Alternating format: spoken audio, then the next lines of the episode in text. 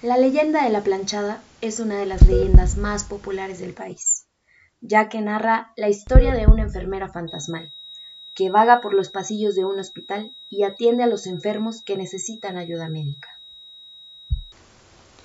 Cuenta la leyenda que una chica llamada Eulalia entró a formar parte del personal de enfermería de un hospital. Era una chica rubia, hermosa, de buena presencia, muy limpia, con una actitud amable y educada, que demostró gran profesionalismo y diligencia, y se ganó rápidamente el aprecio de los médicos.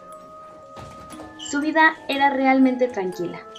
Todo su tiempo se dividía entre las labores del hospital y las atenciones hacia su familia.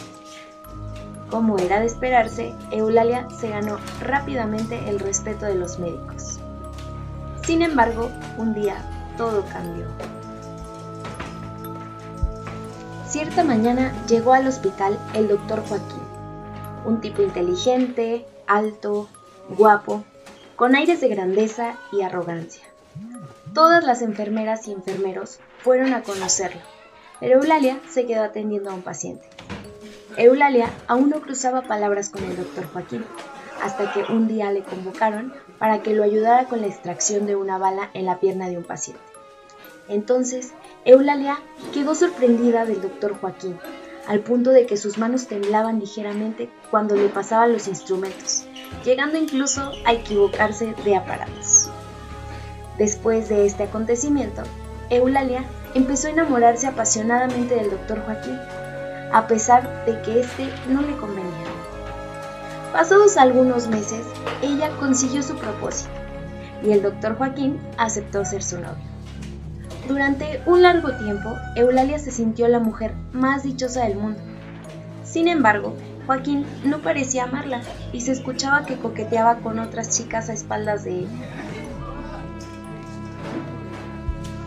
Tras poco más de un año de noviazgo, Eulalia se sorprendió cuando cierto día Joaquín le propuso matrimonio, a lo cual ella accedió.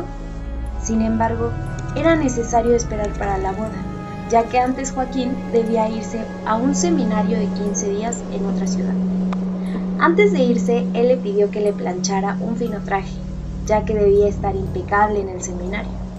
Antes de irse al viaje, él pasó a visitarla y a recoger el traje, y luego se despidió entre abrazos y besos.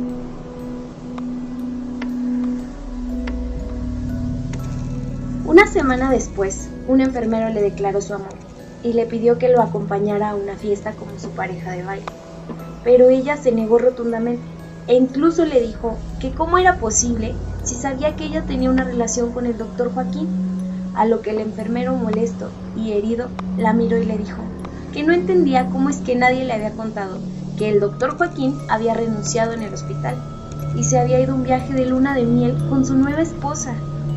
Las palabras del enfermero habían dejado completamente helada a Eulalia, con esa mezcla de dolor y sufrimiento que alguien siente al perder a un ser querido, aunque solo agachó la cabeza y se fue caminando con la esperanza de que lo que escuchado era una mentira.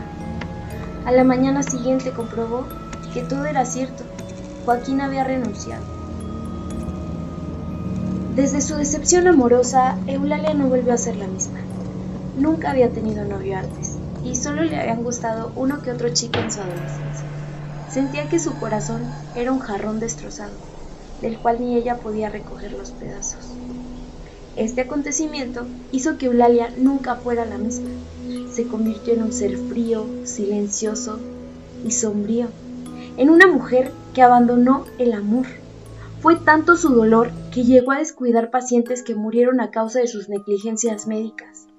A pesar de ello, no fue despedida, porque sus compañeros y jefes la estimaban y creían que era una etapa y que se le iba a pasar. Con el paso del tiempo, ella cayó enferma y pasó a ser un paciente más, abandonada y triste. La soledad hizo que antes de morir se arrepintiera de ser tan mala enfermera, sin poder perdonarse a sí misma. Murió con el anhelo de poder enmendar sus errores pasados. Tras la muerte de Eulalia, comenzaron a oírse rumores entre los pacientes de una linda y amable enfermera que los atendía con ropa impecable y ropa perfectamente planchada. En cierta ocasión, una de las enfermeras se quedó dormida. Casi pierde a un paciente por su negligencia, pero el paciente contó que una enfermera que no pudo reconocer le suministró los medicamentos que necesitaba. Y mientras lo arropaba, le acarició la frente. La enfermera se despertó desconcentrada y corrió hacia la habitación del enfermo. Viendo que todo estaba bajo control, la enfermera, aturdida, le preguntó que quién le había puesto todos los medicamentos.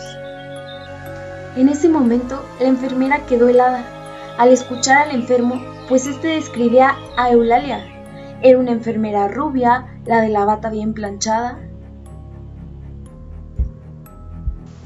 Como este, han sido varios los relatos de enfermos que dicen haber sido atendidos por una enfermera con las mismas características de Eulalia, y casi siempre suelen aparecer cuando están dormidos o anestesiados. Ninguno puede recordar su rostro con exactitud, pero claro, no es tan fácil ignorar la perfecta forma de vestir y el amable trato que le caracterizaba.